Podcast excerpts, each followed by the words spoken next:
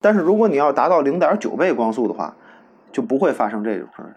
当你撞上空气的时候，空气是躲不开的，就它还没来及躲开，它就被撞碎了，空气里的分子就会撞碎了。然后这是不是就是机器猫里的那个空气炮？哎，你你要是这么理解也可以，也可以，但比那个要恐怖一点儿。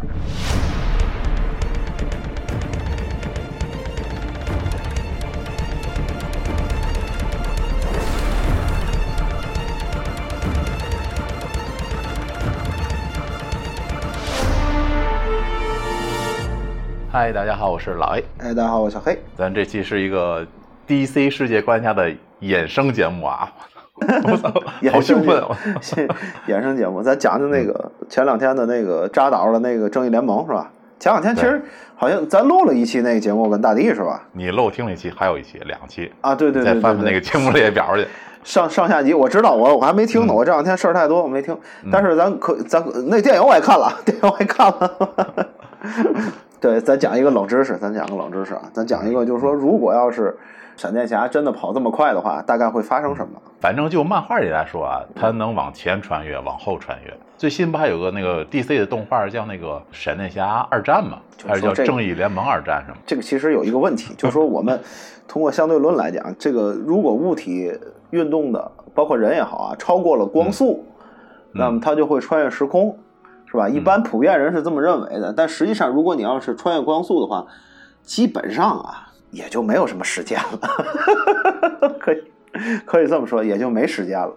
呃，科学家其实算过这个东西，就是我们用全宇宙的能量加在一块儿的话，也没有什么办法把一个质子加速到光速。这个可以参考一下那个《三体》。我不知道你看过没有？是我，嗯，臭不要脸，看过，臭不要脸。我们可以参考一下大刘写的《光体三体》啊，《三体》里有一个就是高等级的文明叫歌者，歌者，嗯，对，歌者文明的话，消灭一个其他文明，就比它低等级的文明，就就是它有两种方式，有一种方式呢，就是这个对付地球的叫二向箔，就大概就是个啊苍蝇拍，然后降维打击，为什么呢？因为成动画片。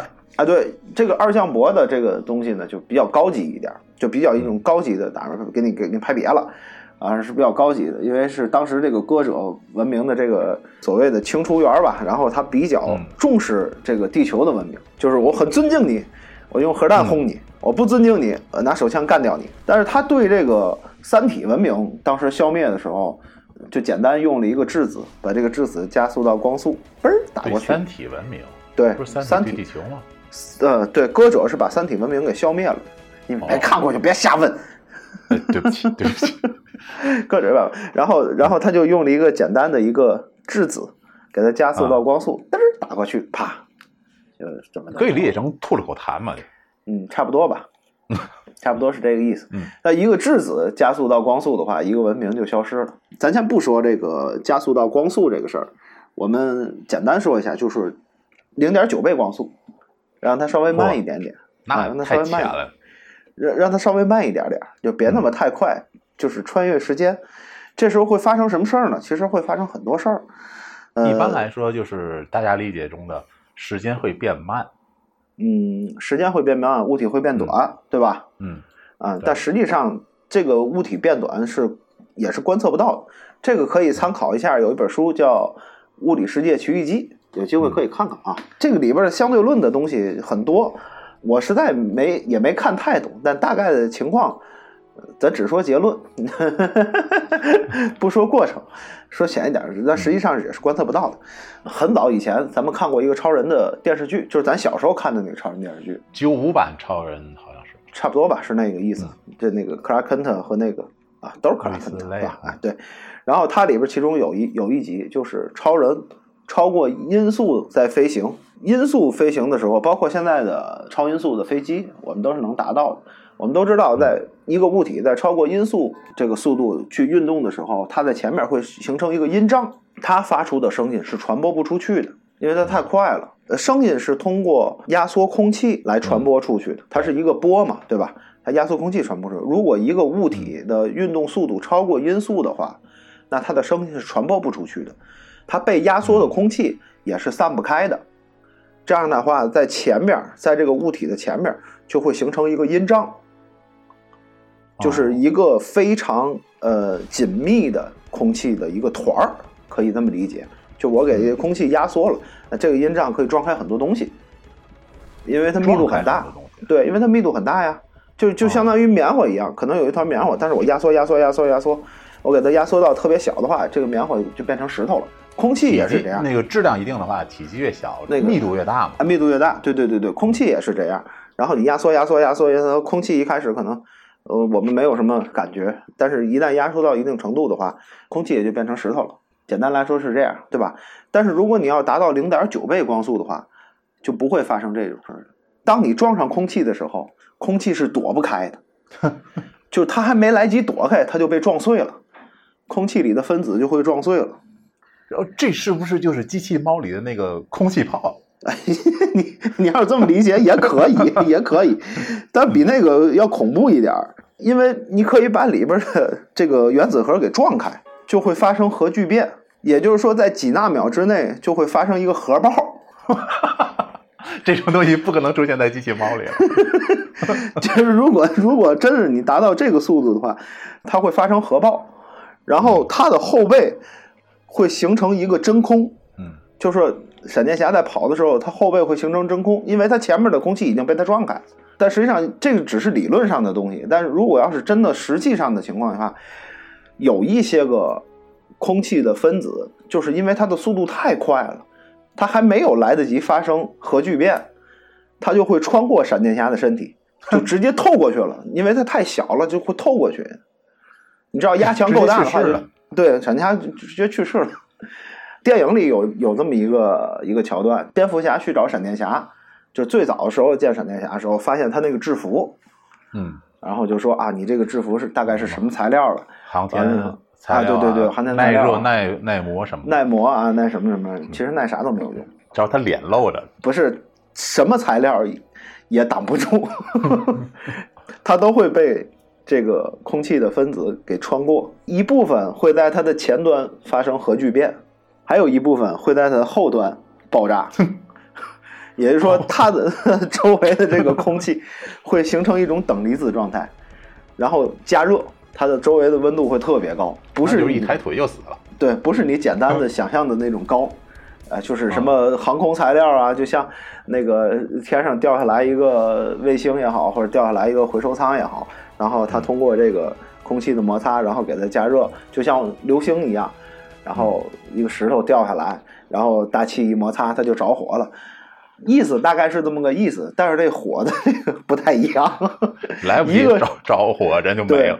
一个可能就是点个打火机啊，嗯，最多放个煤气炉，还有一个就是扔核弹里。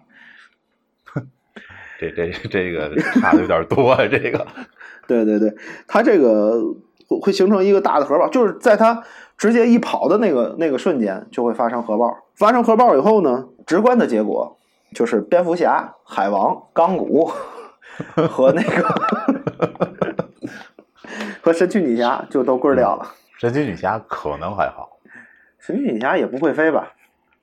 大概也也也不行，因为会飞。它属于救神嘛，它属于救神，它相当于它和海王都属于救神嘛。海王当然是有点混血。钢钢骨那个。脸烧没了以后，还还能？我觉得钢骨也够嘛，因为毕竟它那个钢可能也就是钢，也不是什么其他的一些金属。大概也就是说，这里边能活下来的，可能只有大超。在他们复活大超之前还是之后？之后啊，之后当时不是那个他最后之前不是之前不是给那谁那个那个超人那个飞船里的母盒充电吗？啊，对，之前充电，但是他没没说那个速度，呃，有有有多快，对吧？他也是像那种跑得快。他真正的就是在这个扎导的这个导演剪辑版的这里边，和原来的那个不太一样的地方，就是最后的时候由这个闪电侠来穿越了一下时空。原来的那个院线版是没有这个故事情节的。院线版就是闪电侠救了一车人，超人救了一一楼人。啊，对对对对对，大概是这么个情况。而原来院线版基本上是靠超人出来就解决问题了。呃，钢骨啊，这个海王啊，包括闪电侠，基本上都是打酱油，都酱油，对对，都是酱油。然后这里边呢，闪电侠还是起到了一个最后的决定性作用，因为他最后实际上是那个三个核合在一块儿了。对，超人就当场火化了，对，当场就去世了。然后只有闪电侠，因为离得比较远，还没来及死，所以闪电侠就玩了一个超光速。啊，对其他人来说可能就是一秒都不到的事儿，但是对闪电侠来说，他那个会有神速令，他才有时间去思考，有时间去跑。意思是这个意思，但是这个只存在于漫画里。只是对对对，确实是没有能力能把一个东西啊加速到光速，加速到光速的话，就会形成一个核爆。啊，这个核爆的这个能量应该是可以把地球，快把太阳系毁灭是没什么问题。其实这个速度，如果要是这么大质量的一个东西，一个人的这个质量的东西，真是达到光速的话，你别说太阳系了，整个宇宙可能也都没了。这个你你把这个眼光放小一点，放小一点。这 多元宇宙这个概念就可以出来了。就实际上不用如此的广。不，正常情况应该是这样：就是闪电侠，然后超了一下光速，然后把自己所在的这个主宇宙给炸没了，然后 他在另外一个主宇宙出现了，他把那个宇宙给救了。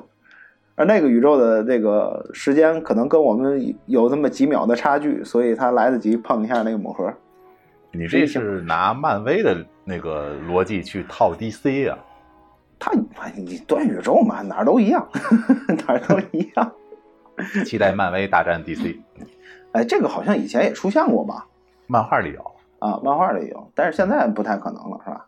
希望说不准。凯恩·费奇和华纳高层出来打一架。这个东西就看迪士尼了，真的财大气粗，迪士尼也许哪天把华纳收了，这玩意儿也说不准。或者把 DC 也收了，可以整个都给收过来，因为他迪迪士尼有钱嘛，对吧？有钱就是就是最大的，就是最大的超能力，就像蝙蝠侠一样。这个梗保留下来，我觉得还挺好的啊。对，我喜欢这个梗。这个这个是一个，还有最后那个大超，就是说你把我房子买回来了，然后他说不，我把银行买下来了。这这两个梗，有钱的世界我不懂。这这两个梗，我觉得特别喜欢。而且好像是一一脸啊，一脸问号，一脸没反应过来。但是又想，对他确实做得到啊！对对对，而且好像扎导这个《正义联盟》放完了以后，据说那个要出一个六个小时剪辑版的《复仇者联盟四》。六个小时，我院院线那个两个多小时，我觉得应该该讲的也差不多。可以了，可以了，真的。对啊，为什么要非要出六个小时？啊，不明白，好奇怪。可能有一些感情戏之类的。也许吧。如果真的有的话，我倒希望把美队回去和卡特特工的那一段稍微来几分钟。对对对，稍微补上一点。对，补一点就好。主要是没看见卡特特工是吧？感觉就比较那什么。越多越好嘛，越多越好。反正大概的情况，咱就说一下，这就说到这儿。这个是不太可能的。不管从哪个角度来讲，我们没有办法把一个质子加速到光速，也就是时间旅行这个事儿也不靠谱。不过话说来，你如果希希望时间旅行，我们希望进行时间旅行的话，真的需要我们速度超过光速吗？或者说，我们速度真的超过光速以后，真的是可以时间旅行吗？这两个都不就这你也知道，这两个都不确定。而且现在根据现在的这个理论研究来讲，为什么叫相对论呢？就是说是他他第一次把速度和时间这两个概念合在一起了。嗯，但是现在的这种弦理论，所以就是比较先进的弦理论的话，它并不认为时间和速度是完全的这个有一定关联的。也就是说，如果你真的超过光速的话，有可能，嗯，也进行不了时间旅行，只是时间会停止。弦理论真的存在吗？我怎么记得是那个《生活大爆炸》里，呃，Sheldon 那个就是他一直研究的那个。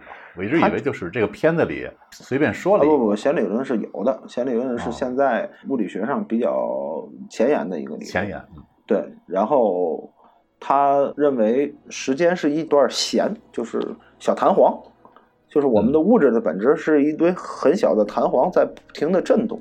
它为什么叫理论呢？它是只有这种理论能够自洽，合理解释一些问题对，可以合理合理解释一些问题，但是有些问题还是解释不了的。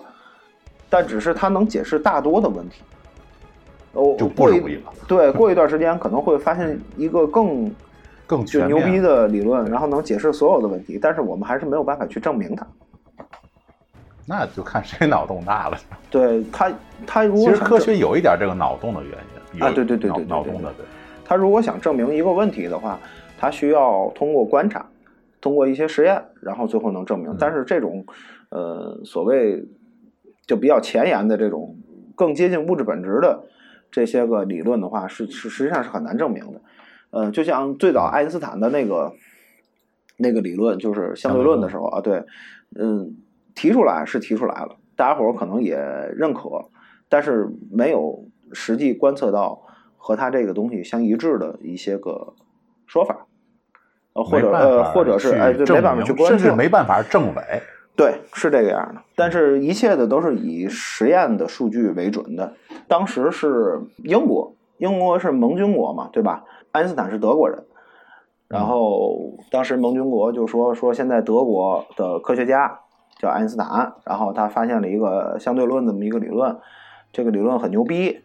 然后我们为了战胜德军的话，我们要找一个科学家来证伪，来推翻他这个理论。当时英国天文台的一个观测员，然后他在一个山上同一个时间照了两张照片，观测了一下那个星星的位置，然后他发现爱因斯坦理论是正确的。因为有比较大的天体在这个星星附近，因为质量不同，有一颗星星的光线发生了弯曲，这都能对，因为就其他的星星的位置都是能对上的，但是有一颗星星的这个光线发生了弯曲，就是不在原来的那个点上了，就说明它旁边有一个大的天体，而这个天体是算出来，确实是有一个天体经过它，然后把那个光线给拽弯了。啊，我们就认为爱因斯坦那个理论是正确的，就是说，实际上爱因斯坦是很伟大的。爱因斯坦的伟大需要别人需要一个小小的一个天文台的一个观测员来去证明。一开始，爱因斯坦发完相对论以后，并没有就是引起太大的轰动，因为大家伙认为这就刚才你说那个情况都是脑洞啊，觉得脑洞开的太大了，或者怎么怎么样，怎么怎么样的。直到这哥们儿，然后发现了这个这颗星星，从实验上证明了爱因斯坦是对的，然后才有大量的记者去爱因斯坦他们家采访，然后才有了那张特别有名的照片，就是他把那个头发弄成那样，然后吐舌头的那张照片。哦，那那个我知道啊。对，这个这个电影里都有呈现。这个电影叫什么来着？不长，一个半小时，一个挺短的电影，想不起来叫啥名字。那是你跟那个扎导的比，不长。啊，对，就是不长。过去的电影，其实咱小时候电影好像都是一个半小时。标准电影，是吧？应该是出于一个那个电影院排片率的一个想考虑。呃，因为华纳当时不让扎导继续拍的这个大规模的正义联盟的时候，也是用的这个，因为时间越长，排片率越小。我话说，本来的话，你两小时的话，一天满打满算你十二场；你要是四个小时的话，一天就六场。但票的话，不好意思涨价，对吗？好意思，还费电是吧？对呀，用我们家电看我们家电影，还不给还不多给钱，恨懂你你。不过现在电影确实是越来越长，现在电影基本上一两个小时，基本上都很少有一个半小时的电影，除非动画片动咱小时候看电影基本上都是一个一个半小时，是吧？嗯，对，一个半小时能说清楚的事儿，为什么要要用两个小时呢？呃，我那天看了一个新闻啊，就是后来说那个那个那个漫威要拍那要出那六个小时的那个什么《复仇者联盟四》，后来后来说又要出一个一百个小时的《指环王》一二三，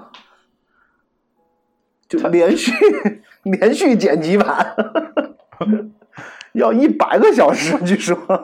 他他他他这《指环王》三部曲加《霍比特》三部曲，这凑一块能有二十小时吗？呃，我看过一个那个，就是《指环王》三部曲是有导演剪辑版的啊，我知道啊。这三部曲加一块是十六个小时，好像是四个小时，我忘了啊，也是四个多小时一部，特别长，你看一天得。我我我看过一次，我看过一次，但我但我记不住，但我记不住跟那个院线版有什么区别。这个院线版的这个《正义联盟》和扎导版这个《正义联盟》实在差太多了。对，就不管从内容啊，还是情节啊，还是结构啊，啊，对，这里边差的太多了。所以你完全看这个，你就感觉是两个电影。然后你能尤其是你先看过院线那个尾灯导演的那版，对对对，正义联盟之后，你就觉得啊，扎导真的是牛逼。对对对对对，还得时间长，对吧？时间长也也也谈不上牛逼。你有你有这个时间讲那么多事儿，你那个就两个多小时，你想一出来五六个人物，你没办法给他讲的特别清楚。这也是，并不是说尾灯不行，是嗯，你就像那个高考，高考现在 让，比如说高考 神转折，我的为为你鼓掌，我的考作文，比如说高考考作文，让你缩写，缩写个空一级。也许你可能缩到五百字以内，也许你能写出来。你让你缩写缩写个《红楼梦》五百字儿，你肯定你你团圈子了就。对，你就扔卷子。首先得看过《红楼梦》才行。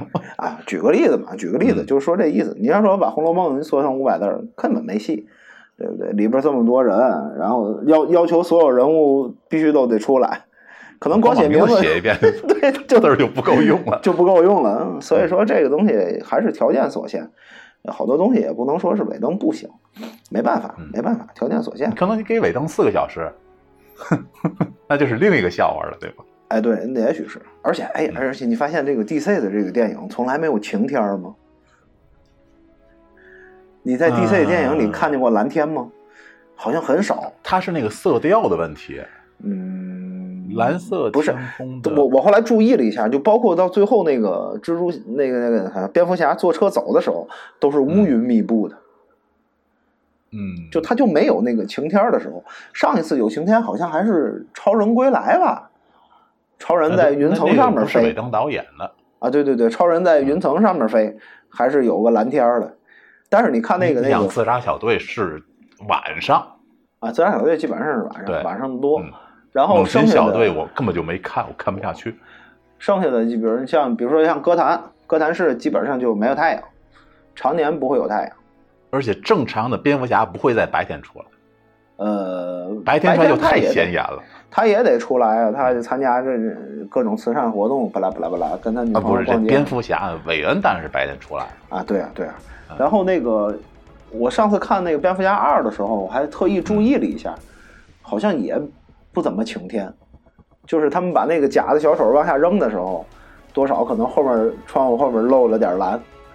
嗯，这个就就不像那个那个复仇者联盟了，漫威的那个基本上晴天还是比较多的。你就是把一九八四应该大部分是白天，没看，都说那不。你可以当他没有，对啊。都说那不怎么样，所以没看。不怎么。海王当然是没什么白天了，是吧？海王因为海是蓝。对，省点是点。当时说的就是这个，因为那个导演叫温温子安，是叫温子温子仁，温子仁，温子仁。然后是拍那种小成本的恐怖电影，嗯，出家的，什么招魂啊、修女之类的。对，然后所以说他对省钱这一块儿。有令人恐怖的经验，小成本恐怖电影，穷人的孩子早早当家，早当家，有一种非常令人恐怖的这个经验，执念，怎么能省钱是吧？嗯，行，那么咱这期到这儿了，你太水了啊！啊，还可以，还可以，我们知道了这个，不要让这个速度太快是吧？速度太快，对，如果周围有人跑得快，就可以先敲断他的腿。然后大大家都都安全了，对，否则会核爆了，好吧？对对对，好，那谢谢大家，嗯，下期再见。很简短的一期节目，拜拜。好，拜拜。